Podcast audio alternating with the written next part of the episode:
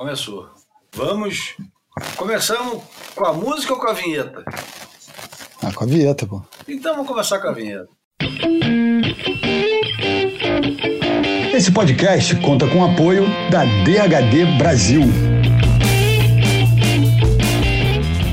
Boia número 106, começando. Eu, Júlio Adler, diretamente da Serra Carioca, Serra Fluminense. Aliás, o Fluminense não foi muito feliz esse final de semana. Serra Carioca mesmo. João Valente, do outro lado do Atlântico. Boa, sabendo, João.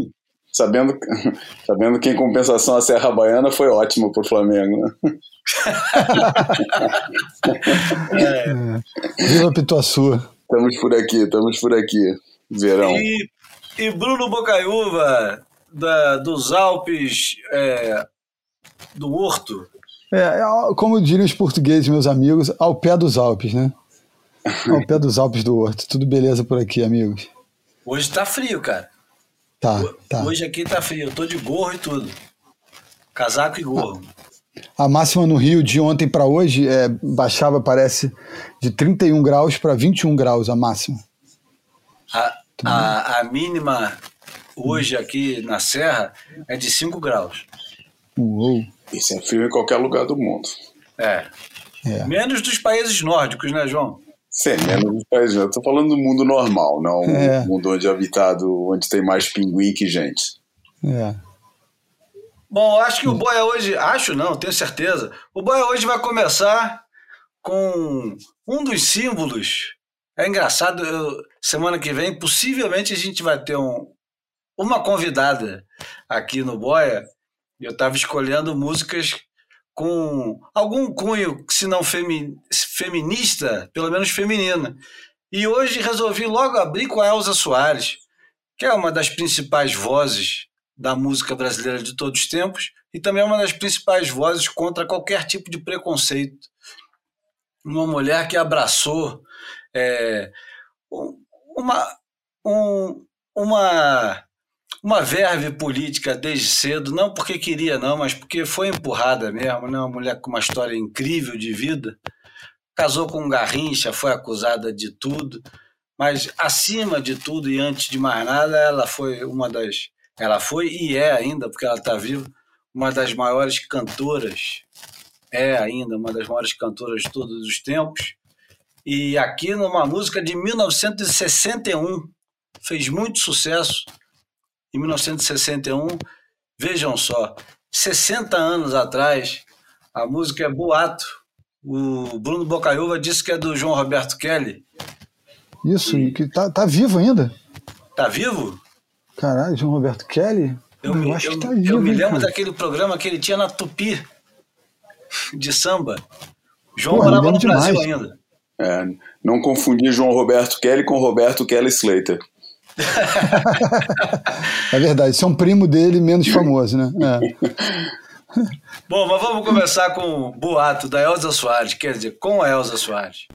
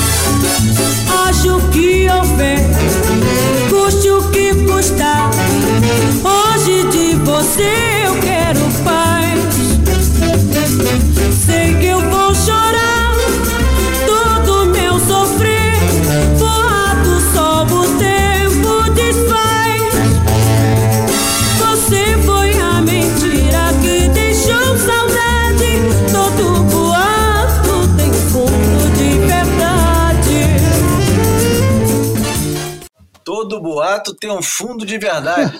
Ô Bruno, será que a Yasmin tá grávida mesmo ou não? Olha, rapaz, é, nesse caso, acho que se, se, se não tá, é, é, o, é, futuro próximo, né? Mas se não tá, vai ser um, um, pouquinho mais tarde, né? Porque agora eles vão ficar separados pelo menos umas poucas semanas, uns poucos dias. Como diria a mãe do PP, doutora Rosa, grávida de boas intenções. Porra, está grávida de várias boas intenções. Bom, esse é, é o Boia número 106 e eu vou começar fazendo uma coisa que a gente não faz há muito tempo aqui, falando de, de assuntos completamente sem relação com a semana, mas alguma, alguma relação com o tempo. Eu quase, quase todo dia vou à praia, dar uma olhadinha no mar, mesmo quando eu sei que não tem onda e tal, vou lá, nem que seja só para olhar o mar. Aliás, é uma coisa que, fora do contexto, eu acho que só o surfista faz, né? Que é ir olhar o mar. Ir olhar o mar é uma coisa muito particular do surfista, né? Quem mais vai olhar o mar? É, tirando o ir olhar o mar de ver o oceano por algum motivo, dar uma olhadinha, o cara que mora no interior, o cara que está muito tempo sem, sem ir é, numa cidade praiana, esse negócio de ir olhar o mar é uma coisa muito nossa, né? Você não encontra o, o precedente em algum outro lugar, né? Tô, errado, João? Tô exagerando? Ir olhar o mar. Você já ouviu algum não surfista indo olhar o mar? É, eu acho que é possível existir gente que vai vai vai olhar o mar assim para do mesmo jeito que sabe que poderia utilizar outras paisagens e outras e outros tipos de escape para desanuviar a mente, para se abstrair, para mas, mas é, o, o que eu acho que você refere com isso é a visita regular, é quase um ritual é, que aí eu sou obrigado a, a reconhecer que dificilmente alguém que não tenha relação com o mundo das ondas tem esse hábito de uma forma tão, sabe, tão, e, e, tão regular e tão isolada nesse próprio ato que você está tá descrevendo, né? Porque não se trata de dar um passeio à beira-mar, não se trata de respirar o ar do mar, não se trata de analisar a possibilidade de sair para o mar para ir para ir pescar ou para fazer alguma coisa, é ir olhar o mar, entendeu? Olhar o mar e ver o que, que o mar fala de volta dentro do diálogo interior que o surfista estabelece, né? E eu acho que aí é um lado bem único nosso, e mais uma vez, né, que, que é, acaba reportando para a nossa frase preferida do PP. PP já duas vezes citado hoje no, no, no, programa com 10 minutos de gravação, né, que o surfista olhando o mar está vendo, está sendo. O olhar do surfista perante o, perante o mar é uma coisa identitária da, da, da forma que o surfista encara a vida e o mundo. É, total. Eu eu me lembrei aqui quando eu morei no Algarve Moleque, em Portugal, eu ia olhar o mar com muita frequência, sempre na esperança de, de ter ondas, mas na minha cidade ali onde eu morava, em Albufeira, porra, entrava pouco swell, a, a maioria das vezes estava flat. Então, nesse exercício de olhar o mar constantemente, eu sempre me decepcionava. Isso eu tô falando, a gente está falando de. Eu estou falando de 30 anos atrás, 91, não tinha previsão, não tinha onde se apoiar, né? Então, esse exercício ainda era mais importante. E, pô, sempre me decepcionava. Sempre, um belo dia, quer saber? Vou deixar esse hábito para trás, vou trabalhar, fazer minhas coisas. Aí parei de fazer isso todo dia. Aí eu acho que um final de semana qualquer, falei, ah, final de tarde, vou dar uma olhada lá no mar. Aí quando eu chego lá, tinha altas ondinhas, só que era o final da luz, cara, no final de tarde, eu, puta que merda, se eu soubesse, estava aqui desde manhã, então vou a, vou a madrugar amanhã muito cedo. Uhum. E aí no dia seguinte, muito cedo, o mar tinha diminuído radicalmente. Sabe voltei onde é esse swell, né? Ah, de onde vem? Marrocos? É, isso é o, é o chamado swell de Levante. Ah. O Levante é um fenômeno que dá no Estreito de Gibraltar. Olha. E que cria um vento é, um vento sul e oeste forte, quente, uhum.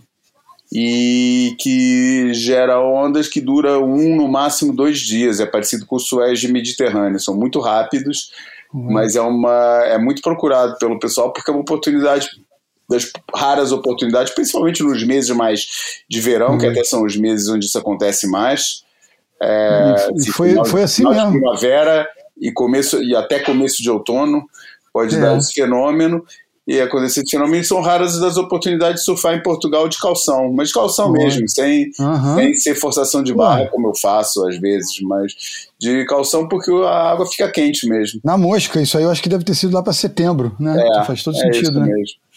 Caramba. Ninguém nunca me explicou, pelo menos não tão bem assim, João. Hoje em dia é fácil, Bruno. Hoje em dia é. você consegue ver é, a é. previsão é, uhum. direitinho que, que vai, vai rolar. Por isso tem muita gente ligada nisso. João Capucho, por uhum. exemplo, tá sempre de olho nisso, cara. Não perde uma uhum. oportunidade de ir lá pegar o swell de levante.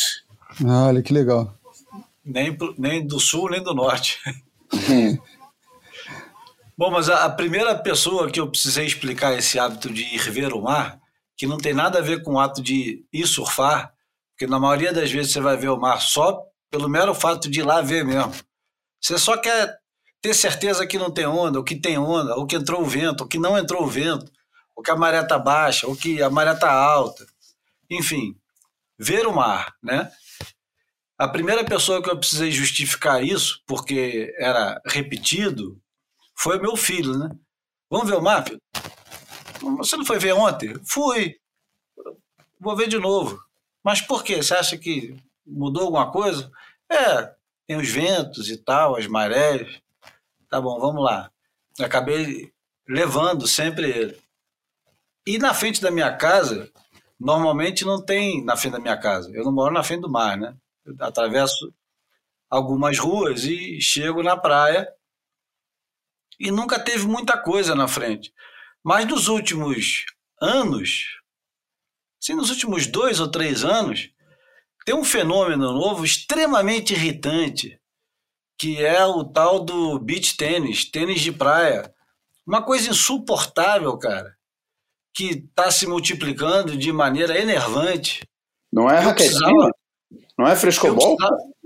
Não, não, é. Não. Então, é isso, é exatamente isso. Os caras pegaram o esporte mais carioca de todos os tempos. Aliás, o único esporte carioca de verdade, o esporte que não tem é, objetivo nenhum a não ser se divertir, que é o frescobol, e transformaram numa mistura ridícula de tênis com vôlei. E é praticado, obviamente, por pessoas brancas, bem nascidas, né? Na frente da praia, e que tem um, um, uma disciplina insuportável, eles estão todos os dias cedo, eu não posso mais ver a porra do mar na frente da minha casa por causa desses filhos da puta, cara. Porque eu tenho que ficar desviando. E cada vez aumenta mais essa merda. Não bastasse as porras dos, da, das academias instantâneas que chegam ah, é? cedo é? e que depois vão embora, pelo menos. Foram transferidas, né? De... beat tênis é, não vai embora, fica lá o dia inteiro, cara. E puta que o pariu, eu tinha que começar com isso, porque tá engasgado na garganta há tanto tempo e eu tenho certeza que muita gente que ouve o boia e que de vez em quando vai olhar o mar na frente de casa, ou perto de casa, ou quando vai passar o final de semana em algum lugar, tá lá aquela turminha, cara, jogando beat tênis que não faz a menor ideia do que a gente está fazendo, porque a gente chega perto do beach tênis e começa a olhar fixamente para um ponto no horizonte. E não tem nada a ver com eles, não tem nada a ver com nada. A gente só está olhando no mar, é coisa que já existia antes deles chegarem. Mas eles ficam muito intrigados. Que diabos aquele cara tá olhando para cá há tanto tempo? Então, Ai, ai, ai. Eu queria começar o, o Boia 106 com esse. manifesto. Mistura de indignação com desabafo, né? Porra, abaixo o beat tênis, abaixo essas merdas desses esportes. É, ó, no meu kit que, eu, que tem no meu carro quando eu vou pra praia com, com a família, eu sozinho, tá lá sempre, né, cara? Tem a raquetinha de frescobol, né? De beach tênis, não. Porque aí quando não tem opção do surf, tem frisbee, tem frescobol, tem tem é, máscara para mergulhar e outras cositas mais. Realmente beach tênis é chato mesmo.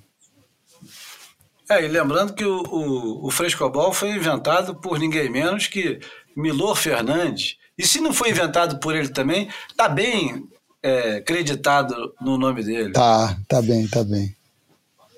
Milor Fernandes, orgulhosamente do bairro do Meyer, né? na época que o Meyer ainda se escrevia com Y. Bom, os assuntos do Boia dessa semana são assuntos, é, como diria o seu avô, comezinhos. Por exemplo, o Julian Wilson, se vocês não sabem, queridos, queridos ouvintes, resolveu é, pendurar o chapéu dele da WSL e largar o osso que há muito tempo ele já não estava mais roendo, né? Porque desde 2018 que o é isso mesmo, desde 2018 é. que o Júlio Wilson não ganhava um campeonato. Isso. O Júlio Wilson ganhou apenas apenas cinco. não, né? Ele ganhou cinco eventos.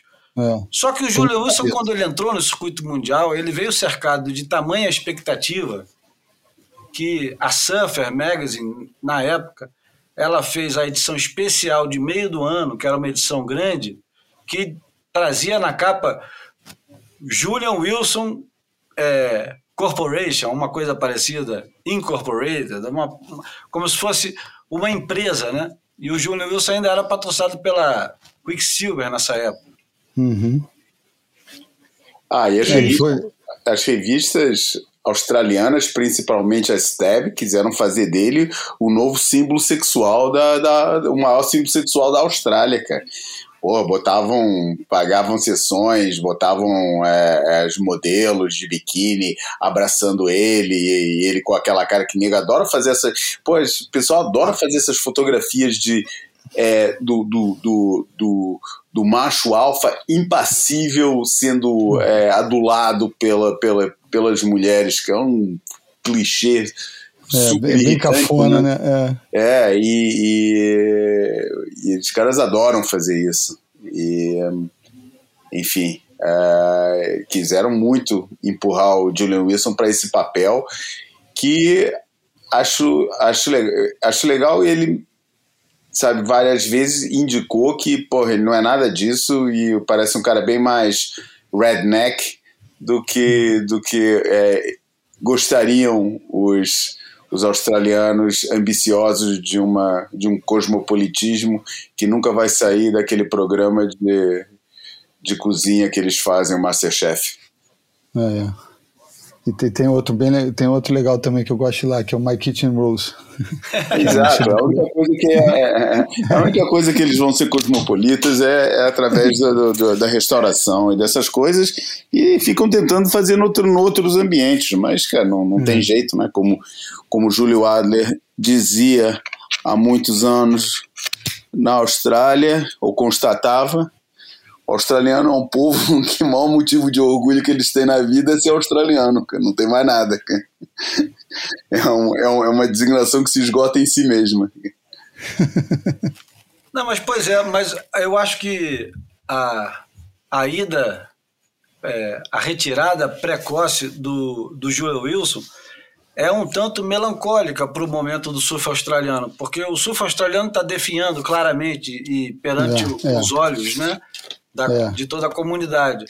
O, os australianos, eles dominaram, isso foi inclusive assunto da, da imagem falada da semana passada, os australianos dominaram completamente o, o início do surf profissional e do circuito, da organização do surf profissional, e mesmo antes disso, é, desde que o, o Net Young e o Mid Fairley começaram a, a vencer aqueles eventos é, que representavam o que eram os mundiais mundial, da né? época, né? os australianos começaram a dominar o surf competitivo diante também de uma certa disfarçatez dos americanos, que pareciam não ter muito interesse, inclu, dos americanos incluindo havaianos, né? É. E de certa maneira o negócio foi indo até adentrar os anos 70, e quando chega nos anos 70 você tem um, um ranking não oficial que colocava é, Net Young, Terry Fitzgerald e Ian Cairns como campeões mundiais antes de começar em 1976, o, o PT ganhando aquele circuito que ninguém sabia ainda que era circuito, e, e, e assim por diante. Com a breve exceção, que justifica a regra, do, do Charles Thompson. E agora, em 2021, você tem um hiato enorme com a saída do Mick Fanning e do Joel Paxson, que parece não ter deixado representatividade nenhuma do surf australiano.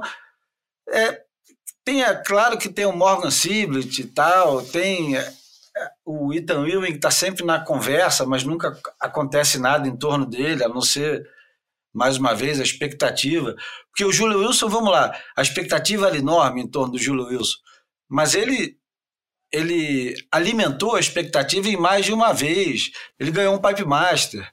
Ele uh, fez uma final. Um chopo, é. Ele fez uma final com o Wright num Marin Feed assustador. Ele era extremamente é, competente, aliás, mais do que competente, mais do que habilidoso. Ele era excepcional em, em é. ondas pesadas, né? Então ele cumpriu, de certa forma, a expectativa, coisa que o Ethan Ewing não está cumprindo. Owen Wright cumpriu, mas sumiu também.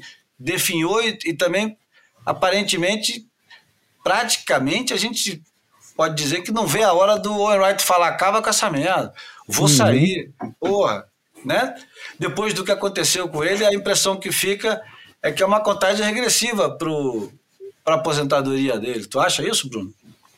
Acho total. Na verdade, é, eu me surpreendi de alguma maneira com a aposentadoria do, da, da WSL do Julian Wilson, porque eu imaginava que nessa fila talvez o Owen viesse primeiro, né? E é engraçado que o, o pacote agora de ambos é, é, idêntico, né? Os dois são com, com dois filhos, se não me engano, os dois têm casais, né? E...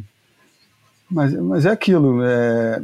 E se, outra coisa que eu estava pensando, eu acho que a última vitória do Julian, se bobear, foi a última vitória de um australiano, né? É mesmo? É, depois vou dar uma olhada aqui. Eu, eu, eu funciono muito melhor que... com passado remoto do que com passado recente, né? Mas... Eu sei o que, o que a gente pode hum. dizer é que o, o, o Medina, quando entra no circuito mundial, tem o Júlio Wilson como quase uma, um antagonista, né? um adversário à altura, um cara que é capaz de pegar tubo e voar e fazer tudo que o Medina fazia. E, uhum. e tem algumas finais com o Medina que são eletrizantes, Porra. apesar de ser mais velho do que o Medina. Ele se apresenta como o primeiro e grande verdadeiro rival do Medina. E é engraçado que, em plena era que o Medina está dominando completamente, o Júlio Wilson está falando: não, eu não quero mais isso. É, é. Muito louco. E o Medina está e... dizendo: me, me manda mais, eu quero mais. É, é. Inclusive, ali, quando eles surgem, né, o, Gabriel se classifica naquela rotação maluca que rolava, rolou em 2010, 2011, no meio do ano. E o Julian estreia no início da temporada, no, no mesmo ano de 2011. E, e, eles fazem aquela final em Ericeira, que o Julian vence o Prime de 2011. E, e, dois meses depois eles fazem a final em Rossegor, o Gabriel já integrante fixo da Elite, e o Gabriel vence. E aí no ano seguinte, 2012 em Super Tubos, o Julian ganha aquela final, uma porra, das mais polêmicas da história do Tour, né? Aquele 8 e 43 que ele tirou um chuveirinho, deu duas manobras e botou um bracinho para cima e ganhou a melhor nota da bateria, foi, foi surpreendente e a torcida brasileira se revoltou na época, mas é impressionante, eles fizeram três finais de eventos importantes, um do acesso, dois da elite, num, num, curto espaço de tempo, né? E, e, e, e pasmem, na sequência, o, o Julian é, só viria a vencer o Pipe Master em 2014, de novo com o Gabriel na final, né? E aí a, a vitória dele em Chopo é com o Gabriel na final, então eles se encontraram em baterias muito importantes. Quando ele vence em Rossegor, a última vitória dele em 2018, que ele ganhou do Ryan Callen na final, na semi ele ganhou do Gabriel em Rossegor. Então, assim, eles tiveram muitos encontros. Em finais, eu fiz esse, esse trabalho sujo. Em finais, eles empataram em 3 a 3 Agora, em baterias normais, eu não fui tão fundo. É, e, e o Júnior Wilson também, ele faz parte de uma geração. É, ele, o Danny Reynolds e o George Smith, eles pareciam o futuro do surf para o surf internacional. E eles foram completamente varridos pela geração brasileira, né? E pelo John John. Mas o John John todo mundo sabia que vinha, né? Porque o John John, inclusive no almanac de hoje, é, o João vai explicar o, qual é o motivo e, e o que é o almanac, mas desde o iníciozinho dos anos 2000 já se falava no John John como o futuro do surf. Quer dizer, ele nunca foi uma surpresa de verdade. Agora, o Julian Wilson, o Danny Reynolds e o George Smith, eles vieram meio que num pacote que iam mudar o surf para sempre, né? iam modernizar, ia fazer acontecer. E o único que ficou disso tudo foi o George Smith, que, engraçado, parecia o mais desinteressado de todos, eu acho, no, no início. Ele parecia que ia ganhar um título mundial e não ia aguentar ficar no circuito tanto tempo. É, é, eu vou te falar que eu, eu, eu, eu, fiz um bolão na época do Ru lá. Eu achava que nos três primeiros anos do Jordi ele ia pelo menos ter um título. E, enfim, perdi. E concordo contigo. Talvez é, descompromissado também o Danny sempre foi, foi, né? Mas realmente, entre o Julian e o Jordi, eu imaginei é, o Julian mais, mais comprometido por mais tempo, né? É, mas eu acho que é, é um desgaste é, psicológico gigantesco, né? Essa, a gente vê de longe e vê esse topo do iceberg, vê os momentos de glória, mas os caras é, sofrem muito com esse processo, né? Eu acho que ele deve ter se desgastado muito com, com esse bater na trave de 2018, né? O cara sentiu Pô, que talvez pudesse ser, né? lado, né, cara? Eu uhum. acho que também tem uma atração muito grande da vida pós do que, que será a vida pós-tour, né? E, pô, e não é à toa que a gente está falando tanto do, do, do, Medina como do George Smith, que, é, que por melhor e por mais isolados dentro da sua bolha privilegiada que eles estejam, o contexto é bem diferente do contexto australiano, onde, porra, apesar de tudo, cara, porra, e apesar dessa queda, o nego tá falando, ah, é, tá caindo o surf australiano, tá em franca decadência.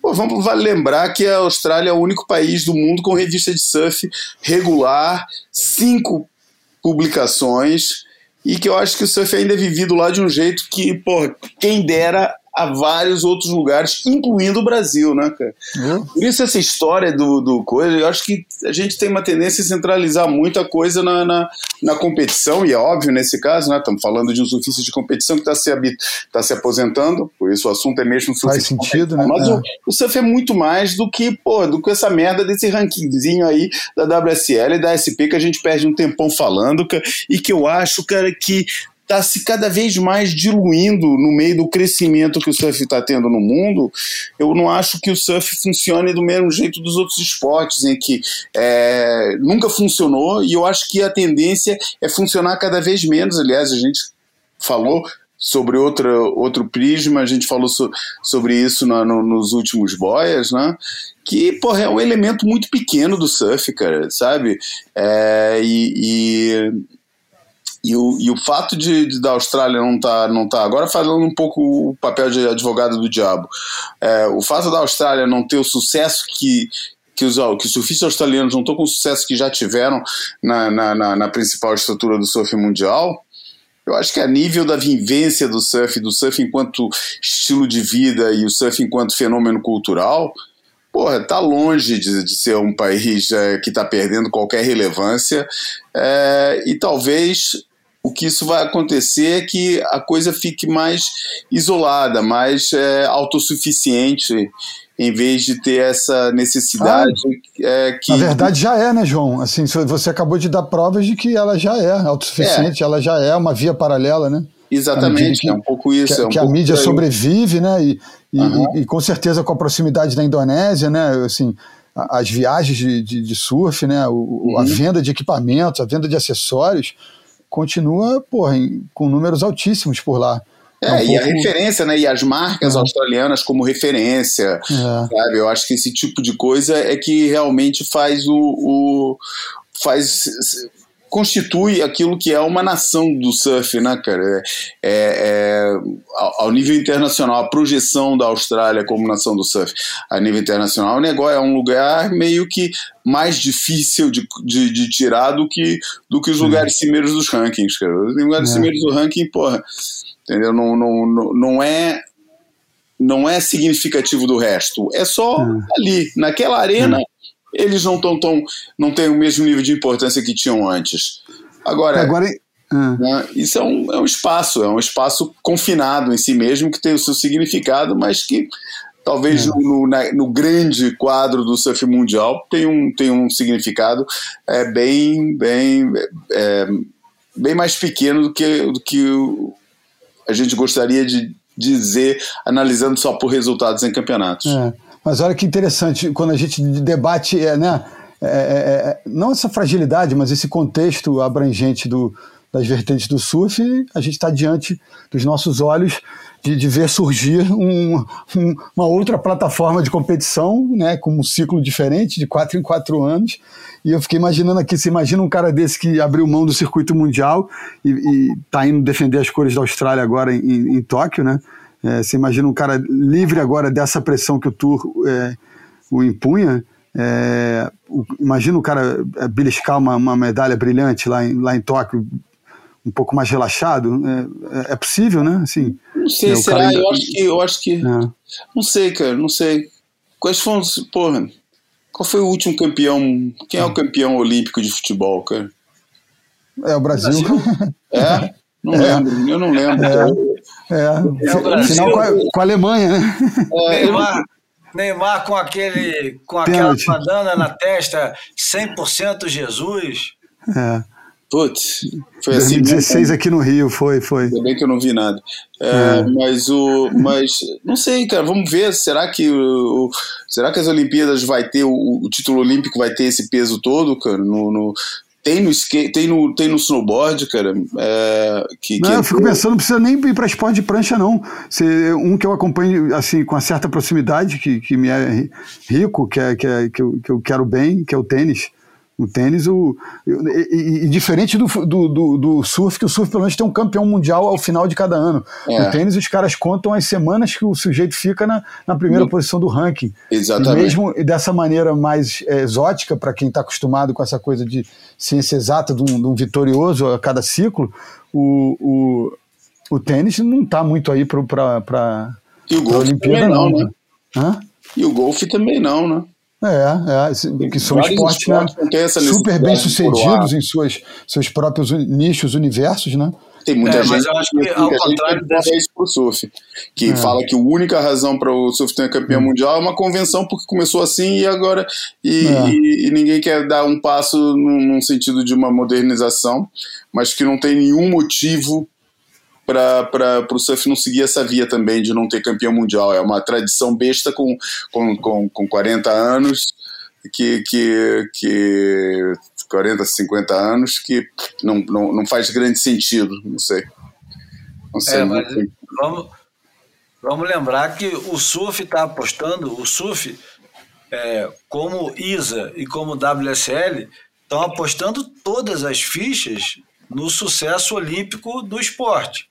É, Tudo, todo o discurso em torno de futuro do, do esporte profissional, não do, do surf, mas do surf profissional, está em torno de um, um sucesso na Olimpíada. Tanto Ah, é? a. ISA quanto a WSL, eles, eles têm certeza que o esporte se popularizando e as piscinas, piscinas não, ondas artificiais, se espalhando pelo mundo, nós teremos em, em breve, e eu não duvido nada disso. Aliás, eu até acredito que o, o fenômeno recente das ondas artificiais pode alavancar a popularidade do surf de um jeito que nunca foi antes. Só acho que vai dividir bastante o, o praticante e o público. Vai existir o camarada que é o surfista de onda artificial que adora aquele negócio, que deve ser. Eu não sei é, avaliar para fazer uma analogia entre o saibro e, e o outro negócio que tem do piso do, do tênis, ou da grama artificial para grama natural do futebol, mas que vai haver uma ruptura entre os dois e vai haver um- uma certa é, excitação em torno dessa democratização do surf na onda artificial, eu acho que isso é quase inevitável. Teremos no, no futuro muito breve, e, e- e teremos, a- talvez agora, já nos próximos dois, três anos, os caras, ou as crianças, as meninas, que Especialistas em ondas artificiais, né? aprenderam a surfar nesse tipo de onda, não têm muita expertise em ondas de mar e não terão, exceto, porra, é, envolvendo algum dinheiro no investimento, que eu acho que não vai ser problema, porque a onda artificial vai estar sempre envolvida com muito dinheiro atrás. É. Então, quem aprender a pegar onda artificial, inevitavelmente vai ser muito rico, porque vai ter acesso a essas ondas. Essas ondas não vão ser para qualquer um, essas ondas vão ser para pessoas com poder aquisitivo. E aí vai ser engraçado, porque eles terão que ir para Maldivas, Costa Rica, Indonésia, México e aprender a lidar com o mar. Eu, eu não sei. O caminho é inverso, é louco. Vai ser engraçado, eu acho que vai ser engraçado, cara. Vai Mas eu já fiquei pensando aqui, sabe aquela história do Lewis Hamilton, que o, que o pai era gerente de um cartódromo, o cara era classe média, é, enfim, média baixa, mas tinha acesso à pista, né? Então, é, imagino que nesse ambiente das ondas artificiais vai ter, vai ter gente na periferia desses ambientes que vai acabar tendo um acesso e ao mostrar talento vai ter esse acesso, enfim, permitido eternamente e aí se, possa, possa se desenvolver. Acho que muitas narrativas vão surgir daí. Né? Eu só acho precipitado você considerar que, o, que, o, que as ondas artificiais vão ser um fenômeno para gente abastada. É, as pessoas com quem eu tenho falado, os empresários de capital de risco, as pessoas com quem eu tenho conversado aqui, não é essa visão deles não, cara. Eles olham para as ondas, as ondas artificiais como quem olha para aqueles parques aquáticos de escorregador é, por tudo quanto é lado e, e, eles não veem o negócio proliferando. O negócio não é, não é a, a, as ondas em si, os modelos de ondas, o negócio das ondas artificiais. Eles acham que só vai proliferar se for para uma lógica de muita ocupação por isso não é exclusivista é, do, do coisa. Senão ele fala, se não tem muita ocupação, isso nunca vai ser um negócio interessante para desenvolver. Vai ter uma ou outra, vai ser uma moda durante um tempo e que nem os parques de diversões que a gente viu morrerem, né? É, vai ficar uma coisa muito é, espaçada, uma aqui, outra ali, e isso não é suficiente para essa mudança de paradigma que vocês estão apontando, entendeu? Para ter essa mudança de paradigma no surf internacional, do jeito que vocês estão falando, cara, isso implica um nível de popularização das ondas artificiais que não se coaduna com a visão elitista das ondas artificiais, cara. Por isso. Não, você, tem, você tem razão, João. Sabe por quê?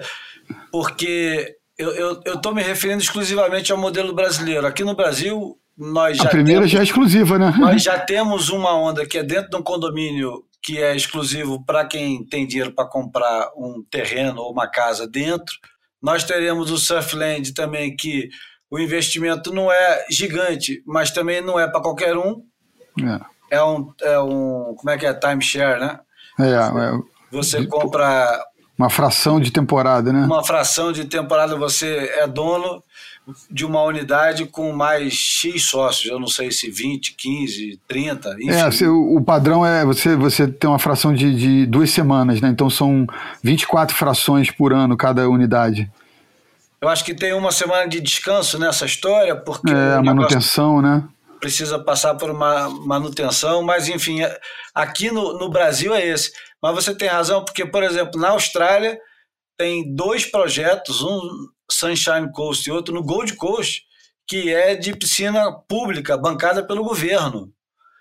E aí, quando tiver a piscina pública bancada pelo governo, e se esse tipo de investimento é, avançar, e você tiver de fato um lugar para todos, né? um parque para todo mundo, aí sim eu acho que faz sentido isso que você está falando. Por enquanto, o modelo que a gente conhece nos Estados Unidos e aqui no Brasil e na Europa são modelos caros. A, o, o dia passado não é barato, tanto o, o que tem.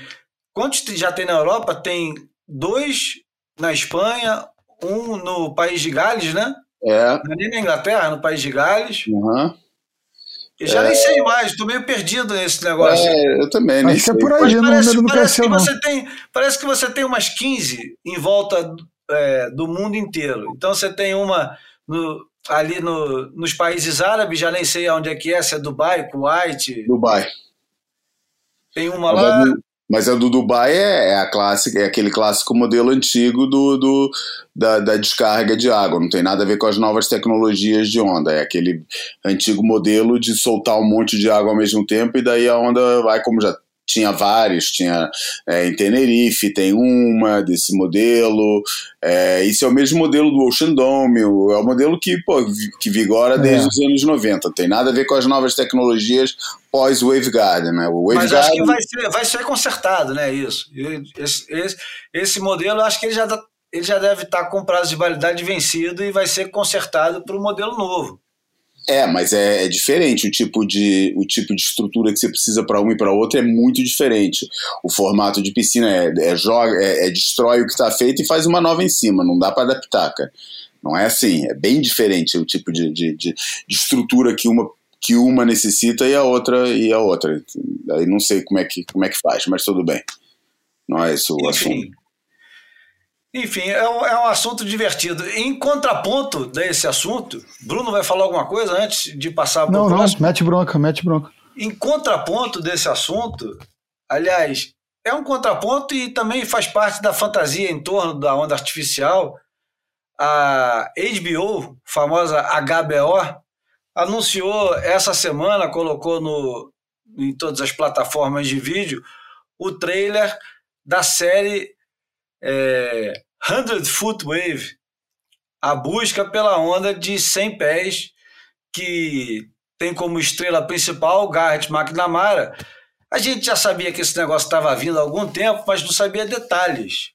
O, o detalhe é que o, o, o, o diretor desse, dessa empreitada é o Chris Smith, que é um camarada premiado com vários documentários são muito bons, inclusive um que ele fez, eu gosto muito, que é Jim and Andy, The Great Beyond, que é um, um documentário que examina o, a influência que o Andy Kaufman teve na vida do Jim Carrey.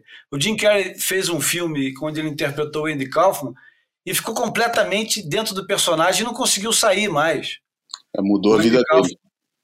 O, Andy Kaufman é um, é um, um comediante completamente fora dos padrões, um cara que viveu uma vida. Está é, tá muito bem documentado num filme chamado Man on the Moon. Eu não sei como é que é o nome em português, também não importa agora. Homem na Lua. Hã? O, em Portugal chamou o Homem na Lua. Eu acho que aqui no Brasil não chamou. É, não sei se teve o nome dele, é, aqui não se chamou Mas chama nome. Man hum. on the Moon. E é um, é um filme muito bom a, a música que, que dá o nome ao filme é uma música também que eu adoro, do Michael Stipe, do R.E.M., que chama Man on the Moon, e que cita o, o Andy Kaufman. O Andy Kaufman era um comediante que levava as últimas consequências à vida dele e o deboche em torno de todos os assuntos. Então, não existia linha entre a vida real e, e o deboche e o comediante. E o Jim Carrey fica fascinado com a vida do cara e, e não consegue sair do personagem. Então o cara fez um, um documentário sobre isso. Mas ele fez aquele documentário, documentário não, ele fez um, uma série que também foi premiada, que estava no Netflix ano passado, Tiger King, e fez uma porrada de coisa, ganhou o prêmio Sundance, é um cara super premiado. E ele topou fazer essa série que chama 100 Foot Wave, que simplesmente segue o, Gar o Garrett McNamara em torno dessa conquista dele. E é engraçado que quem levou o projeto para o Chris Smith, quem, quem abraçou esse negócio, foi o Robert Downey Jr. Se você não sabe quem é, é o Homem de Ferro. Aquele camarada que o, o. Como é o nome daquele. Como é que é o nome do, ah, o Rick Gervais brinca muito com, com o Robert Downey Jr. quando ele faz as apresentações dos Globo de Ouro e tal, porque o Robert Downey Jr. tem um, um histórico com drogas, né, e clínica é. de recuperação, então ele sempre sacaneia o Robert Downey Jr., ele não perde uma oportunidade de sacanear o Robert Downey Jr., e o Robert Downey Jr. também já comprou um. É mesmo? Não é com. Eu achava que era com, a, com o Martin Sheen que ele sacaneava mesmo. Não, também. O Charlie Sheen, o Charlie Sheen. Ele sacaneia todo mundo, né? Ah, tá, é verdade. Vai, segue. Ele segue. sacaneia todo mundo. Mas o Robert Downey Jr. já tinha comprado um, um roteiro do Alan Weisbecker, né? sei lá, 15, 20 anos atrás, para fazer é, Can't We All, Aren't You? Aquele livro que. capa verde. Can't We All Just Get Along? Get, just get along? Isso. Ele comprou os direitos de fazer esse filme, nunca fez. E o Alan é, é puto com isso até hoje. Mas é engraçado que ele abraçou esse projeto, jogou na mão de um, de um cara super premiado. E o surf, mais uma vez, além do dessa é, empreitada da WSL. Com, como é que é o nome, Bruno, da empreitada da WSL do, Aliás, do show?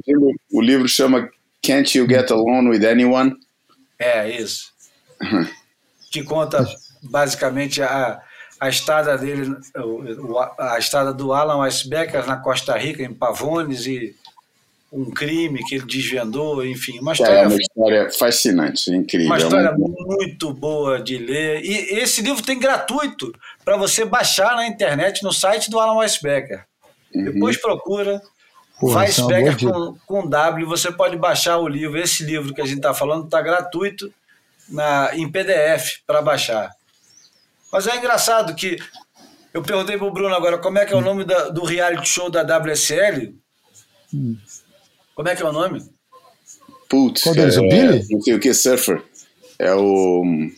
Ultimate Surfer? Ultimate Surfer. Ah, o do, do lado da, da piscina, do, do é, rancho. The Ultimate é. Surfer, é.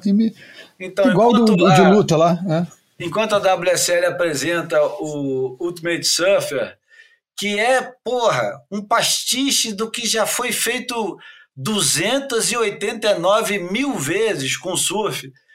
É, eu estava vendo a, a, a Surfer de 2003, é, uma, aquela edição grande, e tinha um anúncio da, da MTV fazendo em 2003. Era Surfer Girl, juntava um monte de menina e também, já não lembro qual era, e nem li também qual era o, o objetivo, mas era um reality show também. Estamos falando de 2003, pô, 18 anos atrás. A WSL não está fazendo nada de novo, está fazendo a mesma coisa que todo mundo faz e de novo, enfim. E a HBO está apresentando agora essa procura pela, pela onda de 100 pés, que possivelmente já foi até surfada, porque na hora que o nego medir direito o negócio vai ver que já passou de 100 pés faz tempo. Não acha não, João? Acho, totalmente, cara. Acho que esse negócio, esses números, esses, essas metas estabelecidas, cara, porra, fazem o menor sentido. Acho que pô, já teve onda com mais de 30 metros surfada hoje em dia e, enfim, continua com aquelas. As pessoas continuam um pouco presas a modelos antigos. Tem uma, a gente está vivendo uma época muito confusa, né, em que alguns modelos antigos prevalecem e, e nos dias de hoje, quando não faz sentido, mas daí ninguém quer abrir mão deles porque usa isso como referente e acha que se abrir mão disso vai perder aquela referência e enfim tá, tá, tá uma fase complicada mas eu acho que enfim, vale como vale, né? Essa medição aqui do, do, dos 100 pés é uma medição que, para mim, hoje em dia já não faz o menor sentido, né? A gente, durante tanto tempo, ficava falando da história do, do da, da, onda medida por trás e tal. Daí vem uma onda como Chopo e outros slabs aí, que não tem, não tem parte de trás. Daí já reporta o swell para o meio do oceano, mas o swell do meio do oceano também tem outro tipo de medição. Enfim, cara, é uma confusão desgraçada e vale como referência referência, vale para contar essas historiazinhas, mas que para mim não tem menor correspondência com a realidade e que eu olho cada vez mais para essas coisas como rótulos de marketing que servem para vender produtos. Nesse caso, o produto é uma série, enfim, que eu espero que seja legal, tem potencial para isso. Agora, eu não dou importância científica nenhuma para esse assunto. Não, tipo, uau, o cara conseguiu fazer isso. É, tá, tá falando, falando em confusão, deixa eu só consertar então. Como eu estou lendo o texto em inglês aqui e o meu inglês é confuso, o Robert Downey Jr. não tem nada a ver com o projeto da Onda de 100 pés. É o Sam cara, né? Não, ah. não, não, não tem ninguém é, por trás disso, é o próprio Chris Smith e a HBO, só que o, o que estava escrito na frase era que o Chris Smith está fazendo um projeto com o Robert Downey Jr. sobre o pai dele, Robert Downey Sr., então, não tem nada a ver com a história. Mas o importante aqui, João e Bruno, é que esse, esse projeto da onda de 100 pés vai ficar muito em torno de Nazaré e vai ajudar. Eu acho que é sempre bom. É, é bom lembrar que Nazaré entra no mapa da, do turismo abruptamente depois do Garrett McNamara adotar o, a vila como lugar de fetiche de Onda Grande. Então ele torna Nazaré como uma espécie de Everest para os surfistas. E isso, é, indubitavelmente, é muito bom para Portugal e para Nazaré, que tem turismo agora em torno de um fenômeno que nem sempre existe ou acontece. Ele acontece, sei lá, 10, 15 vezes por ano, não sei se tanto, vai ter ano que vai aparecer 20, vai ter ano que vai aparecer 5. Mas qual fenômeno? A onda gigante. Não, muito mais. A onda grande. Que... É muito mais do que isso, Júlio. Essa é, esse é o grande diferencial da Nazaré para todos os outros lugares. Porra, a Nazaré, onda de 20 pés, cara, é quase o dia a dia no inverno, cara. Porque o que, que acontece, cara? O fenômeno é, de refração que o canhão da Nazaré causa faz com que qualquer swell que der onda de 2 metros, 3 metros na ericeira, na Nazaré tenha 6 metros, 7 metros, 8 metros, entendeu? E, e, essa é que é a grande. Por isso é que os caras vão tanto para lá, porque a possibilidade de entrar um swell desses de bater recorde lá é maior do que em qualquer outro lugar de onda grande do mundo. Não é a maioria dos lugares que, se, que a gente conhece de onda grande precisa de uma grande swell para começar a funcionar. Ali está funcionando sempre, vai só aumentando o tamanho, porque é um lugar que funciona desde meio metro até 40, 50 metros. Por isso é, acontece muito, cara, e é, e é uma visão é, é uma visão diferente, cara. É, é, e a Nazaré, a primeira vez que eu fui na Nazaré ver se tinha onda, falando dos anos 80, é, o mar tava flat, não tinha onda lá. E eu olhei aquele mar, cara, eu falei, tem alguma coisa que tem um movimento esquisito, esse mar tem um, sabe, tem um negócio esquisito. E eu não, naquela época a gente não sabia de nada, não sabia se dava onda grande, se não era mais uma praia. Como tinha, como tem aquele recorte, né, no, no, no mapa, Nazaré faz aquele recorte meio point break, a gente ia olhar, olhar, aliás, o, o, o na Nazaré, o, o surf point, o point da Nazaré era na frente da vila, por isso a sul do, do, do, do, do farol. É, e aproveitando aquele recorte e tal, funcionava assim um pouco como um beat breakzinho, um point breakzinho. É, mas ali era o ponto, era o sítio, né, que chama mesmo sítio. E, e, e aquilo é por isso, eu falo para todo mundo, cara, não fica esperando, quer ver, ou pessoa que. para todo mundo não, para as pessoas que não têm muito tempo, não tem essa disponibilidade toda. Fala, pô, vai lá um dia, cara, não precisa ficar esperando que, que, que dê onda. Claro que se pegar um dia de suel grande vai ter outro impacto, mas qualquer dia é um dia bom de olhar lá, de sentir a força do mar, o impacto do mar. Qualquer dia com, com um mínimo de ondulação e durante o inverno é muito fácil você chegar lá e pegar um dia espetacular, pelo menos para olhar o mar batendo nas pedras se não para ver as ondas gigantes, que aí entra na, na, na, na, no hall dos maiores espetáculos da natureza do, do, do planeta. Né? Espetacular. Mas enfim, esse, esse, essa nova série da HBO vai ser muito bom para Portugal, né? Ah, vai, vai chamar cada vez mais a atenção, que é justamente, cara, é o que eu tô falando, a Nazaré é um do, porra, para mim a Nazaré não é nem para rivalizar. Eu acho que ultrapassa. Olha, eu, eu, não, eu não sou aquele viajante todo e tal, mas pô, já, já, já tive na Foz do Iguaçu, já visitei Foz do Iguaçu, já vi Niagara Falls, já vi o Parque das Sequoias na, na, na, na, na e há vários parques de sequoias no, no norte da Califórnia. É, já tive assim vislumbres do deserto do Saara. É, enfim, já fui, já surfei na Pororoca, né? É, já fui alguns dos grandes fenômenos da, da, da, natureza e vou te falar, eu acho que tudo, tudo empalidece na frente da Nazaré num dia de onda grande, cara. É um negócio, cara, é uma energia, é uma coisa sem paralelo, cara. É, é uma tensão, é um, sabe, é, é, é, uma, é uma experiência, cara. É uma experiência que vale a pena e que vai assumir esse, esse espaço que eu tô falando de atração do mundo natural e vai muito além do interesse no surf. As pessoas vão para lá ver o fenômeno, entendeu? É muito além do interesse do, do, do, do, do surf, que aliás eu nem boto na mesmo, no mesmo patamar. Aquilo que se faz na Nazaré eu boto no outro patamar. O nosso esporte é uma coisa, aquilo que se faz na Nazaré já é outra categoria, outra parte, outros personagens em que há raras interseções entre o meio, entre uns e outros, né, como o Ítalo aparecer por lá e tal, mas as personagens são outras, é, é outro mundo ali, é outro mundo que acontece ali. Muito bem. Com isso, podemos passar para o próximo assunto, que é uma lenda em torno do Greg Noll que ficou faltando no último, no último podcast, no 105. Até do, do penúltimo, né? A gente já falou do Greg Noll, 103. Então, é. mas no, no penúltimo a gente Ah, falou isso. sobre o Greg Noll. E aí no Isso. último Tava eu na falei, pauta, inclusive, é. Você fez a escalada, um né? pouco mais sobre o Greg Noll. E acabei sem falar porque sabe como é que são essas coisas. Isso é, É. quando, quando alguém, alguns amigos chamam o, o boy de errático, eles não estão errados. É, não, não estão mesmo. A escalada é sempre maior do que a pauta executada. Ou pelo menos a tentativa de escalada. Enfim, quer, quer fazer a introdução, Bruno? A introdução é boa, cara. É, eu acho que a, a introdução, eu não sei se é direto ao assunto, né? A história do, do peso de papel.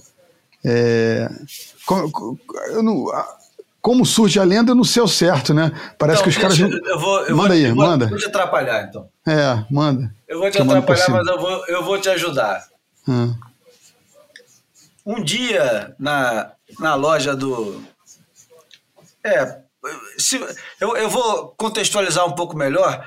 As lojas de surf dos anos 60 não eram apenas lojas, elas normalmente eram lojas e, e oficinas, né? É, atrás da loja o pessoal fazia prancha, fazia tudo, né? Laminava, pintava, é, shapeava, era um negócio todo. E o, o Greg Noll tinha uma produção razoável de pranchas, ele não conseguia fazer tudo. Então ele contratou, um- é, ele tinha shapers que trabalhavam para ele, um deles era o Rick James, é, homônimo do grande baixista, né, Rick James. E esse camarada um dia estava é, shapeando uma prancha. Eu acho que ele não estava nem shapeando a prancha. Eu não, acho era que quilha, né? ele estava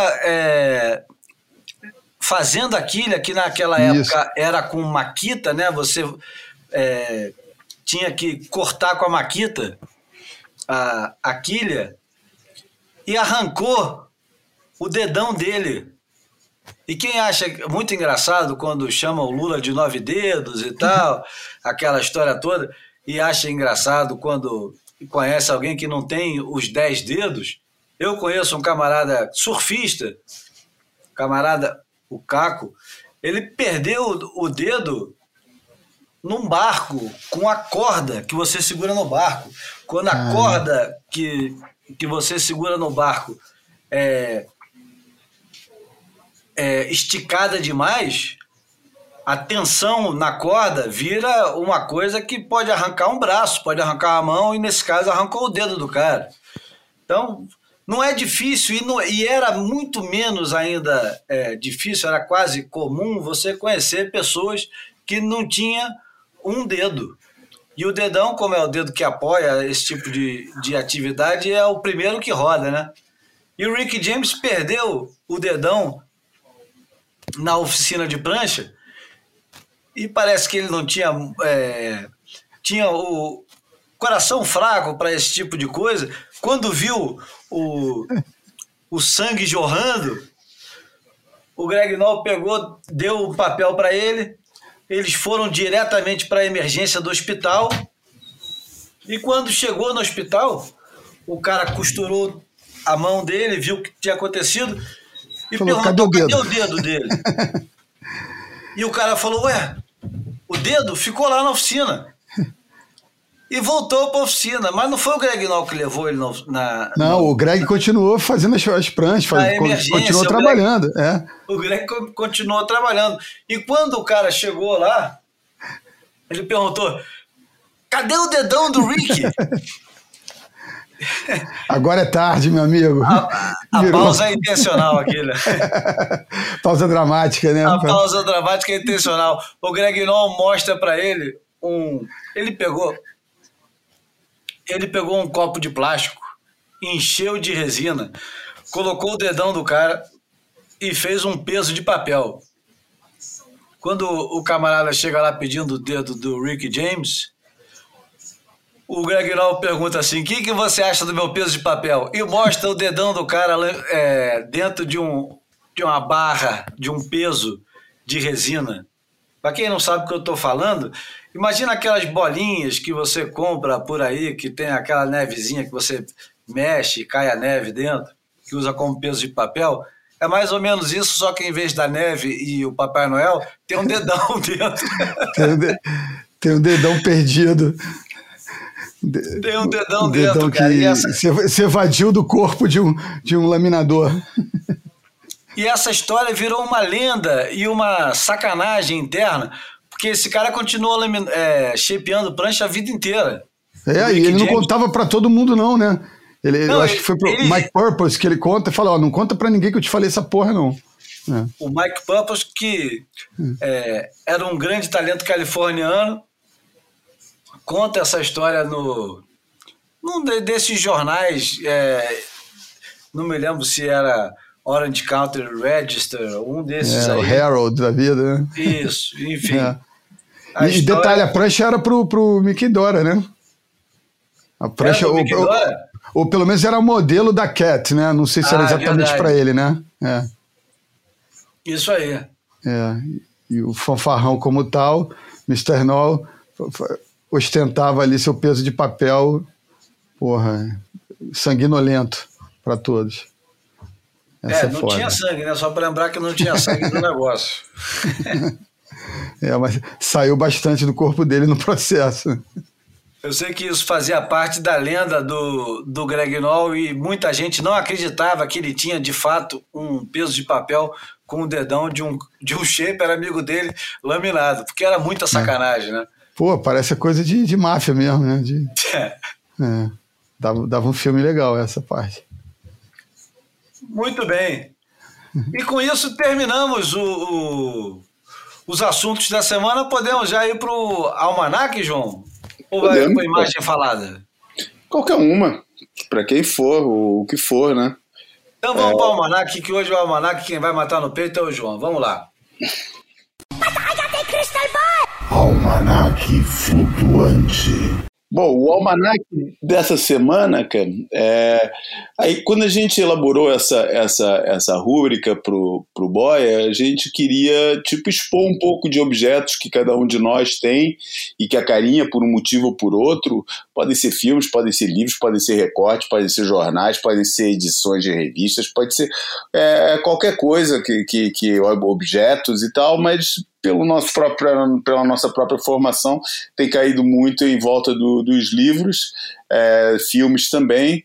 É, e essa edição, e, e, para esse, esse, número, a gente estava assim, meio sem nada muito concreto. É, não que a rúbrica tenha que ter alguma coisa a ver com o tema nenhum, né? É, é mais o reflexo de vontade, mas às vezes até cria uns paralelos interessantes com o tema do boy. Nesse caso, não tinha nada assim para relacionar. Então eu escolhi um dos meus objetos mais acarinhados da minha, da minha coleção de, de, de inutilidades em papel, é, e que é uma revista, uma edição especial de uma revista que chama Big. A Big é uma revista é, feita por um, um, um, um chileno é, chamado Marcelo Juneman, e que é um conceito bem interessante. Eles, eles fazem, às vezes, uma edição por ano. Eu nunca entendi bem qual é a, a, Não fazem mais que uma edição por ano, isso eu tenho certeza. É, ou, ou pelo menos não faziam, eu deixei de acompanhar, né?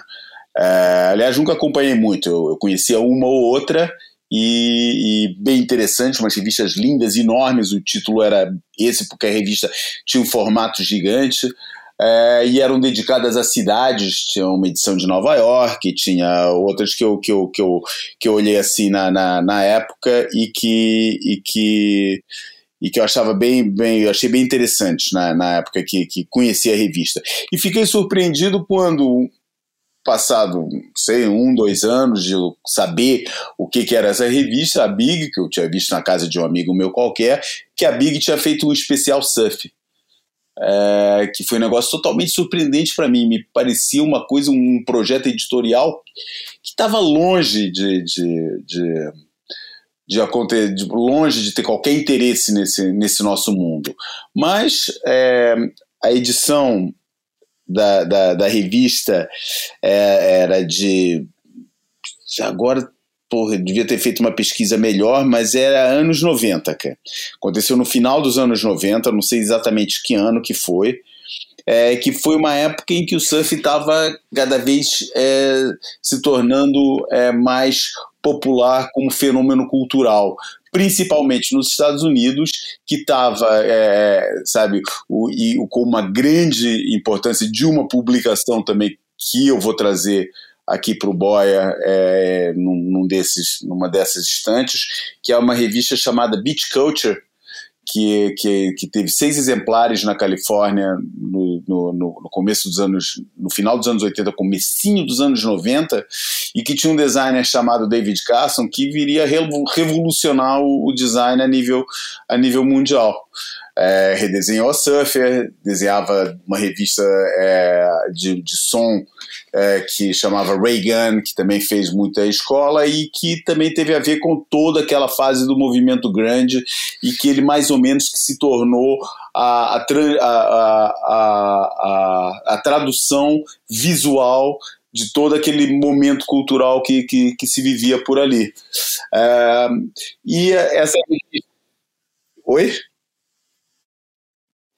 Ah, 2003, então tá, foi final dos anos, não foi anos 90, foi, foi ano, foi no começo do ano, dos anos 2000.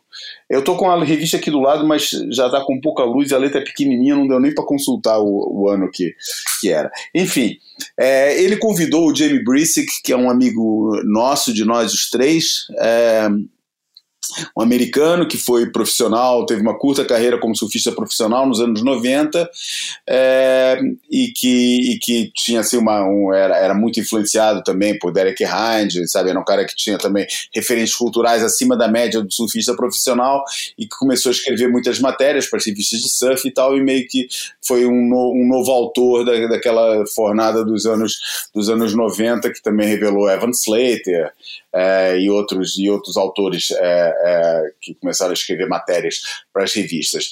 E o, o Jamie Brisick tinha se mudado para Nova York nessa época e conheceu o Marcelo Juneman e o Marcelo Juneman falou para ele, pô, tô pensando em fazer uma revista big especial sobre surf é, e, o, e o próprio Jamie Brisick falou que pô, ficou totalmente surpreendido, porque quando ele mudou para Nova York, ele achou que ia ser, o, ia ser considerado o bobão da, da, da, da turma, das pessoas com quem ele andava lá, por ser um, um, surfista que vinha do meio de surf e que ninguém lá estaria minimamente interessado no mundo que ele, que ele vinha, e ele ficou surpreendido, falando que todo mundo estava interessado é, é, nesse, nesse mundo. E então ele chamou, reuniu porra, um quem é quem da, da, da de, de, do, do, dos, dos, autores mais hip da, da, da época. Chamou, obviamente, o David Carson, que já tinha feito fama na Surfer e já tinha saído da Surfer.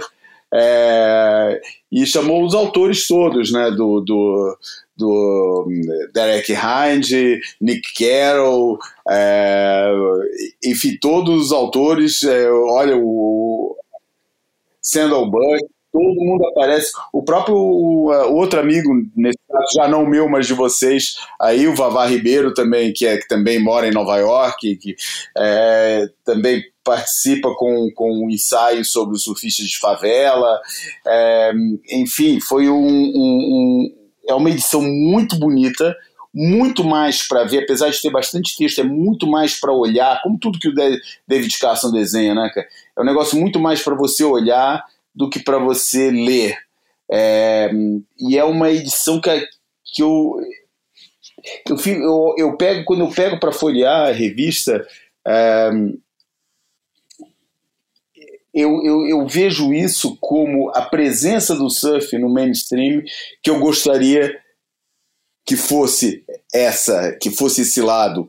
É, e não algo um, mainstream alternativo, entendeu? E não é, essa essa essa venda é, prostituída que a gente vê nesses modelinhos como Ultimate Surfer e esses e, e, e tudo que está fazendo. Esse era o lado que eu gostaria de ver o surf evoluir com todo o pretenciosismo, porque porque existe um certo sentimento de exclusividade. O que mais incomoda a mim, que é, é assim, eu na verdade nem já nem ligo muito para a história, entendeu? Já incorporei, mas eu já tive a oportunidade de falar, sabe, a perda da, da, da, questão da exclusividade, desse mundo que, que era só meu e das pessoas com quem me relacionava e de mais ninguém. E não um mundo onde todo mundo tivesse uma opinião, todo mundo falasse, todo mundo, sabe, não, não, não, não tinha ambição nenhuma que, que o surf fosse para esse lado. É, e esse tipo de produto, é, que vê lá, a, a página o anúncio de contracapa é de OP, deve ter sido o último anúncio que a OP deve ter feito na sua história, antes de fechar. É, um mundo que idolatrava esses ídolos controversos como Mickey Dora, é, que, que, sabe, que, que puxava um pouco para a vivência que, que, acaba sendo retratada também na imagem que a gente, é, da, da vivência e da imagem do surf que a gente viu, que, que vai estar tá um bocado falado também na, na, na, naquilo que, na, na fotografia que a gente escolheu para para a imagem falada dessa edição do Boia. É uma revista que dá para achar no próprio site da Big, é, Big bigmagazine.com. Pode achar um pouco cara, são 65 dólares mais portes, mas que vale muito a pena adquirir. É uma, é uma peça de coleção que, que vale muito a pena ter. É, os textos que estão escritos, a maioria são, são, são muito bons, alguns um pouco é, padecendo, inclusive, surpreendentemente, do Derek Hind, parecendo um pouco é, querendo. É, piegas, piegas mesmo. Piegas, é, um pouco piegas. piegas. Mas, mas, como um todo, e, e eu convivi bastante tempo com, com, com o David Carson, que acabou desenhando anos mais tarde a edição de 25 anos da Surf Portugal, é, é um pouco aquele lado é, de alguém da, das pessoas que quiseram fazer do surf um negócio mais global, mais mainstream, mas do jeito. Nos seus gente... termos, né? É, nos nossos é, termos, né? Não é, pô, não é para vender pipoca, é, hum. não é para vender pipoca, entendeu? É para viver, é para vender nachos muito calientes, uhum. é um negócio que não é para todo mundo gostar. Uhum. Tá acessível, mas não é para todo mundo. É, a escala, é... mas não é para todo mundo. É, é, é o, engraçado, o engraçado disso, você estava falando que é, é o jeito que você, ou que a gente gostaria de ser é, comunicado né, para o grande público. Nós estamos falando de uma época em que existia essa preocupação. Porque hoje não existe mais essa preocupação, porque você é excessivamente é, exibido, explorado e, e, e de certa forma, até um, um, pastiche sempre do que deveria ser de verdade, mas são, são tantas verdades agora, né? Agora em 2000, 2021, são tantas realidades diferentes que é difícil determinar.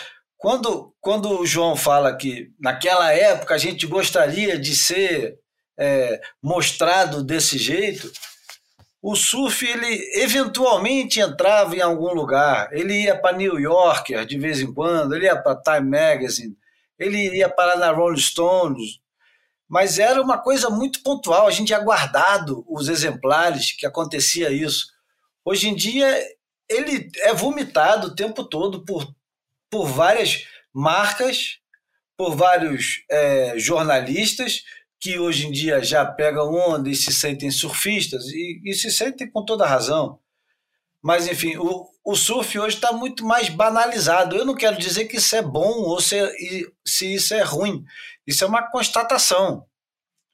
Hoje a gente não tem mais a necessidade de, de ser é, associado a coisas que a gente acha é, que a gente não acha É cafona. que, valida- que validem, né? Que coisas que nos validem, né? Não, e, e coisas que a gente não considere cafona, né? Poxa, é, relaciona a gente a esse tipo de coisa aqui que não é cafona. A gente, é, surfistas têm bom gosto, surfistas são assim, mas na verdade surfista é cafona pra cacete. O, surfista hoje em 2021 ele é muito mais cafona do que se bobear do que um cara que faz rodeio aí no interior do Brasil. É a mesma merda. Então, é, é- essa, essa ilusão morreu já faz tempo, mas dentro do nosso, do, do- da nossa ilusão e do nosso ego pessoal, eu, Júlio, Bruno e João, a gente ainda tem essa ambição de, de ser relacionado a uma coisa que comunica algo que nos dá orgulho. E é por isso que o boy vai fazer uma loja. Mas sabe que esse papo tava engraçado, tava aparecendo quando, quando é, é, é, briga de, de marido e mulher, briga de casal. Você fala, olha, você, você só tá. Toda hora você reclama disso. Eu não estou reclamando, estou fazendo uma constatação. Então, sabe aquela coisa? Tem um pouco dos dois, né? Mas é. Estamos tentando é, flutuar no meio dessa merda toda. você vê, o boy vai fazer uma loja agora, a pedidos, todo mundo pediu. O boy vai fazer uma loja e vai vender camisas, canecas, eh, bonéis, frases de E o que mais autoajuda. vocês quiserem. Fra- frases de alta, autoajuda para você colocar na, É. na parede do seu botequim, da sua casa de praia. Todos assinados pelos maiores artistas contemporâneos. Aque- Aquele caô de sempre. Vamos para a imagem falada, pessoal? Vambora. Bora. Encerrou o Big Surf Issue? Encerrou. Encerrou o Big Surfish. Não, vamos para a imagem falada. Fotografei você na minha Rolleiflex. Cara, essa, essa vinheta é um acontecimento, né, cara? Muito boa. Autoria do João Valente. É, muito boa. A Apresentei imagem, a falada, imagem. a imagem falada dessa semana é de autoria de um dos mais enig- enigmáticos fotógrafos da história do surf. E geniais. a gente estava falando agora da, do tipo de coisa que o, que, o, que o surfista das antigas, né? ou seja, nós que estamos aqui falando, gostaria de ser relacionado, associado. Pois é, o Ron Stoner é uma dessas histórias. Né? O Ron Stoner é o camarada que é, enlouquece e some, e, enfim, é, é aquela história é, enigmática que, que envolve tantos mistérios e tantas coisas que podem ser faladas e outras que não devem ser faladas. Ele namorava meninas bem mais novas do que ele poderia namorar, numa época que aquilo não era crime, mas, enfim. é, o Ron Stoner ele fez uma fotografia, isso é final dos anos 60, na região hoje conhecida como Trestles. Não por acaso, onde irá acontecer em setembro a, a grande final da WSL entre os cinco primeiros. Essa imagem é a imagem de um mariner, ou seja, de um, de um soldado da marinha, de um cadete, recolhendo uma prancha, supostamente, provavelmente, próximo da casa onde o Richard Nixon, que era presidente dos Estados Unidos, então, resolveu comprar uma casa ali no, no sul da Califórnia. Vou, vou resumir melhor o negócio.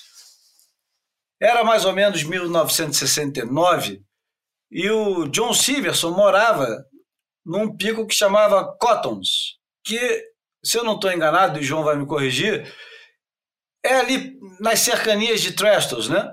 É um pouquinho a norte de, de Trestles. Um pouquinho mais a norte de. É para lá de Churches, que é o último pico da, da região de Trestles.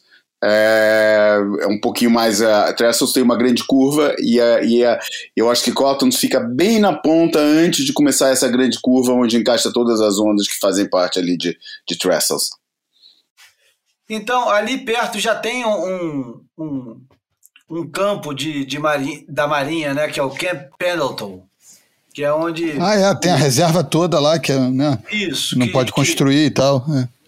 E o, e o Nixon, que era presidente e que foi um dos presidentes mais impopulares da história dos Estados Unidos, não quando ele se elegeu, obviamente, porque ele se elegeu presidente, mas logo em seguida ele foi responsável pelo famoso caso Watergate e foi é, empichado, né? Ele foi obrigado a, a se desvencilhar da, da, da presidência da República. E a gente está falando de uma época, 1969, que existia um, um movimento enorme contra a guerra do Vietnã, um movimento de contracultura. O surf estava é, umbilicalmente associado a esse tipo de coisa. Primeiro, porque nenhum surfista queria ir para o Vietnã. Inclusive, o, o filme do John Milius, o Big Wednesday, retrata isso. Nenhum surfista, é, exceto o Jock Sutherland, queria ir é, lutar no Vietnã, porque sabia que era um- um- uma passagem só de ida, né? Raramente tinha volta. E quando voltava, voltava daquele jeito Mutilado, E né? que a gente Se já fosse conhece, física, é, é. física e mentalmente totalmente destruído, né? E o, o Nixon foi ser vizinho do John Silverson. E o John Silverson era, já era editor, dono da Surfer Magazine, e fez fotografias da casa do, John- do, do Richard Nixon, fez fotografias das cercanias, e imediatamente foi E convocado. dele. E o Nixon Ah. estava lá. Claro, claro. E, e foi convocado pela CIA, pelo FBI, para. Que história é essa? É porque Carlos ele vendeu as fotografias, ele vendeu essas fotos para Life, para Life Magazine, que era uma revista de enorme importância nessa época. Isso. O nome da casa do, do, David- do Richard Nixon, ou Dick Nixon, Dick é claramente um trocadilho, porque Dick pode ser a, a- aquela parte da anatomia do, do homem que lembra um pepino, mas também pode ser o que nos referimos quando queremos chamar alguém de babaca. Então, o Dick Nixon, ele chamava a, a casa dele de La Casa Pacífica pode parecer sacanagem, mas o filho da puta que fazia milhões de milhões não, mas milhares de americanos é, oferecerem a vida em torno de nada no Vietnã, que não foi ele que começou, é óbvio. Quer dizer, não é óbvio, mas não foi ele que começou. Tinha uma casa que se chamava La Casa Pacífica. E ele, porra, ele era vizinho de um dos caras mais porra loucas que existiam no mundo do surf da época, que era o John Silverson. E o John Silverson estava abraçando um estilo de vida na época que era quase o oposto do que o, o, o Richard Nixon é, pregava como político e, e, enfim, como, como político e como líder do Como ser social como líder, né? É. É, do líder dos Estados Unidos. E um, um, belo dia, um belo dia, o Richard Nixon recebe uma carta do John Silverson dizendo: Ah, eu esqueci de dizer o mais importante de tudo. Cottons era um dos picos mais populares entre surfistas do sul da Califórnia. E o, o Richard Nixon, quando muda para lá, ele decreta que enquanto ele estiver presente na casa dele, é proibido surfar. Isso causa uma revolta enorme. E o John Silverson manda uma carta para ele, pedindo para conversar, depois de, das fotos publicadas e depois de CIA e FBI convocarem ele para prestar depoimentos. Vamos conversar, talvez uma solução possa ser alcançada nessa situação é, terrível. E ele diz que ele se reúne com o vizinho dele, com várias seguranças em volta, e diz que o, o Richard Nixon era um, um, cara durão, mas que ele também foi durão com ele e que eles é, acertaram. O apelido do, do, do Richard Nixon nessa época era Tricky Dick. é, exatamente. E ele construiu uma barreira, né? Diz que construiu um muro por causa dessas fotos, construiu um muro em volta da casa e, e, e que pô, botou, espalhou o microfone pela casa do John Stevenson, que o John Stevenson falava até que os caras sabiam até o que, que ele falava para a mulher dele quando eles estavam na cama.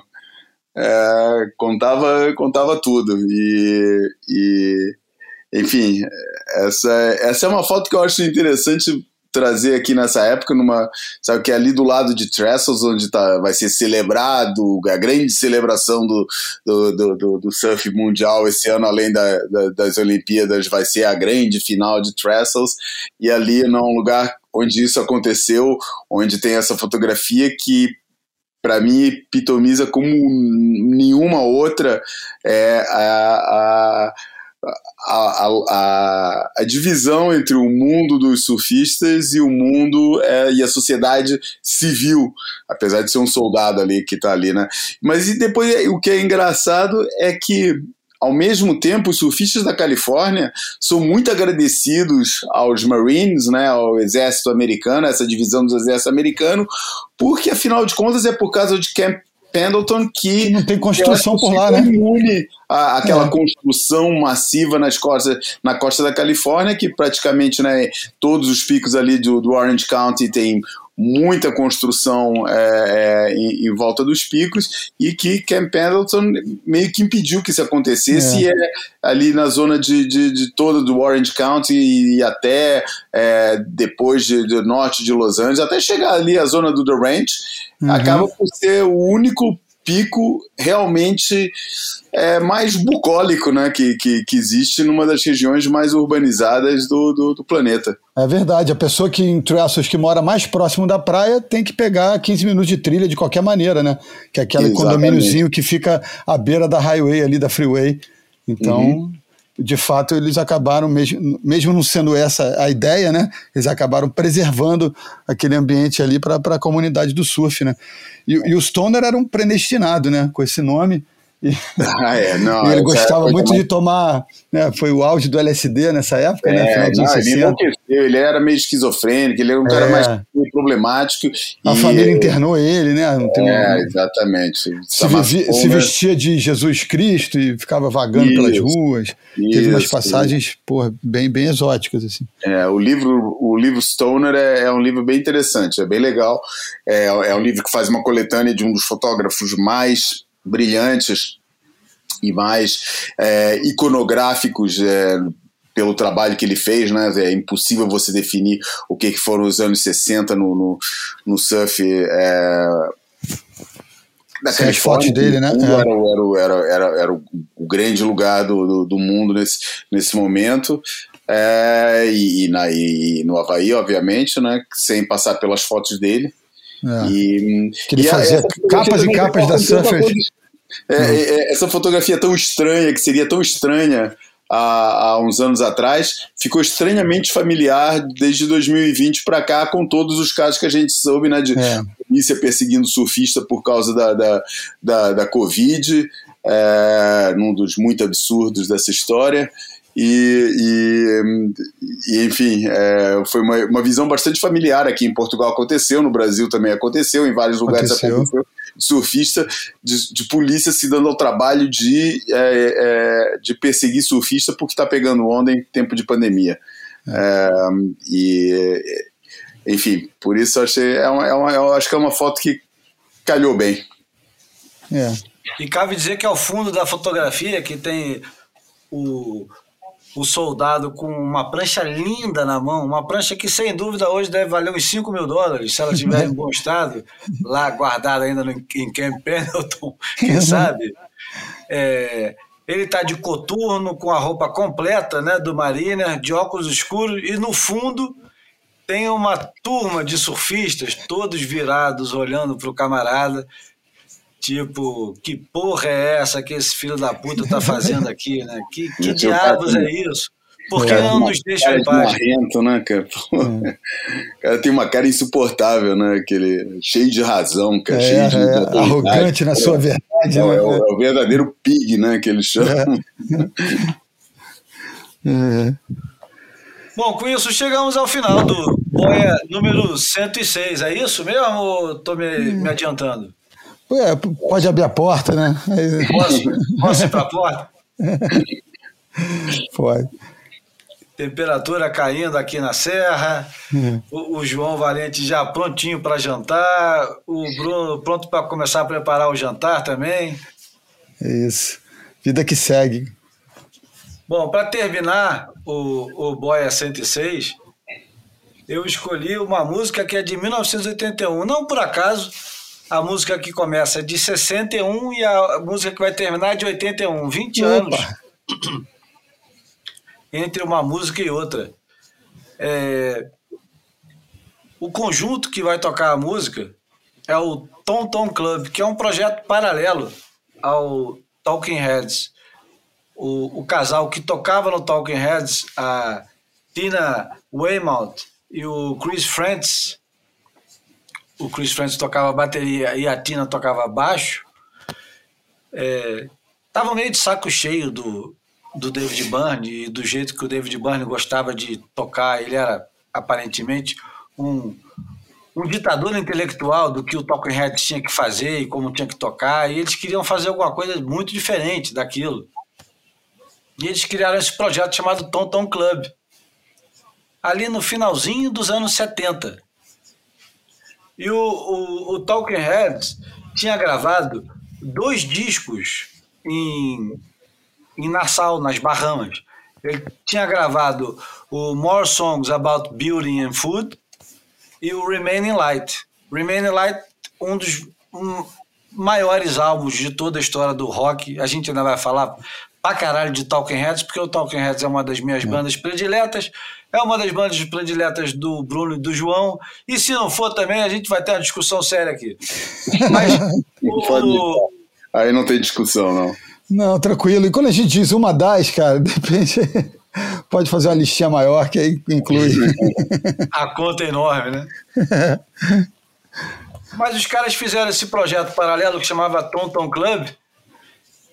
E o fundador da Island Records, o Chris Blackwell, falou: vem pra cá e vamos gravar aqui. E os caras chamaram por exemplo, o guitarrista Adam Belew, que tocou com King Crimson e com mais uma cacetada de pessoas, Laurie Anderson, e o João vai lembrar agora de mais meia dúzia. David Bowie. David Bowie, um, um, um, guitarrista que gostava de música esquisita e que, enfim, se, se aventurava bastante. E os caras, em 1980, foram gravar esse álbum, que não era para ser um álbum, mas acabou virando um álbum, e gravaram essa música chamada Genius of Love. É, nem sei qual. É, não, não seria gênio do amor, não. É? é a gênio, gênio do amor, não. Eu sempre entendi assim, nem nunca preocupei em tentar extrair nenhum outro sentido daí. Aliás, é uma música que parece não ter nenhum outro sentido, mesmo que não seja a diversão. É uma música 100% lúdica. É, mas Sim. é uma, grande homenagem ao Smokey Robinson, James Brown e, e enfim, o, o, o pessoal do, do Talking Heads tinha um, uma, uma relação muito grande com a música negra. Mas o, o David Byrne era muito cabeçudo, ele não queria qualquer coisa. E o, tem uma história engraçada que o, o Grandmaster Flash, quando escuta Dinos of Love, chega pro Talking Heads chega pro Chris é, e pra Tina e fala que aquela música vai estourar e eles vão é, eles vão ouvir muito aquela música ainda pela vida fora. E de fato, é, o álbum que o Talking Heads lança em 81 não é tão bem sucedido quanto o single que o Tom Tom Club é, lança e durante toda a tour que eles fazem depois, e inclusive no, no álbum que eles gravam depois, o Stop Making Sense, o, o David Byrne sai do palco para vestir aquele é, terno enorme que ele vestia para cantar era Girlfriend is Better. E o Talking Heads sem o David Byrne toca as músicas do Tom Tom Club, propositalmente. Tem no Stop Making Sense, do Jonathan Demme, do, do filme. Enfim, é, é um clássico essa música. Se você sair de noite, for para algum lugar dançar e não tocar essa música, reclama que tem que tocar, porque essa música ela foi feita para dançar. Então, com o Tom Tom Club e Genius of Love, eu me despeço dos meus companheiros de toda terça-feira. João Valente, aquele abraço. Grande abraço para vocês, meus companheiros. É, semana que vem estamos aí de novo, já com Jogos Olímpicos bombando, né? Ah, a gente nem falou da, da previsão que tem de. Oh, é verdade, ó. Estamos na porta ainda, hein? Na porta, agora é a hora de começar de novo. Não, tem uma previsão de mar gigante de um tufão que pode dar onda de até 3 metros. Né? O pessoal tá assim, todo liçado e tal. Seria, seria bem legal, né, que isso acontecesse, né? Que a estreia do, do, do surf no, nas Olimpíadas fosse pô, com o mar de consequência, com o mar que pelo menos o, o, o, o espectador provavelmente frequentador de praia no, no, verão, ou não olhasse e falar, pô, eu não gostaria de estar ali dentro, pô, tivesse pelo menos um pouquinho esse, esse lado. Uhum. E estamos torcendo né, para que isso se concretize mesmo. Traz imagens é, de alguns grandes momentos competitivos que o surf teve no passado, não? É verdade, por lá, inclusive, né? É, é isso, não, estou falando exatamente lá mesmo, né? no Japão, né? É, né? Que, que depende desses ciclos aí da natureza e quem sabe a gente. Putz, caramba, quem é que tá me ligando, cara? Deve ser o Tom Stoner, o, o Ron Stoner. Ou o John John Flores, para perguntar que prancha que ele usa, se entrar o tufão mesmo. É verdade, que ele cai lesionado ou dá vaga pro Kelly, que é o, que é o, porra, é o reserva da equipe? Agora, já imaginou que curioso que seria? E agora vamos especular, que é um dos esportes mais bacanas de fazer. Especulemos que o mar esteja enorme e que o, o John John, vindo de uma lesão, não precise dar aéreo e colocar o seu joelhinho em risco e que seja um mar de tubos como aquele que tinha no filme do Kai que tem o John John e o Danny Reynolds pegando os tubos para a direita, incrível. Quem lembrou até disso foi o Leonardo Cerveira hoje no Instagram. Imagina essa situação, uma disputa no mar perfeito, enorme, de tubos. Pô, é alucinante. Ou como aquela final Kelly, Kelly Andy, em 2005, que ficou também é, guardada aí para a posteridade, com uma das incríveis debaixo do viaduto ali. Seria muito bom. Seria Bruno Gaiuva, aquele abraço então e até a próxima terça-feira. Valeu, valeu, Júlio, valeu, João, valeu, amigos ouvintes. Até a próxima. Ficamos, então com essa cozinha maravilhosa do Tom Tom Clube Dinos of Love. Abraço.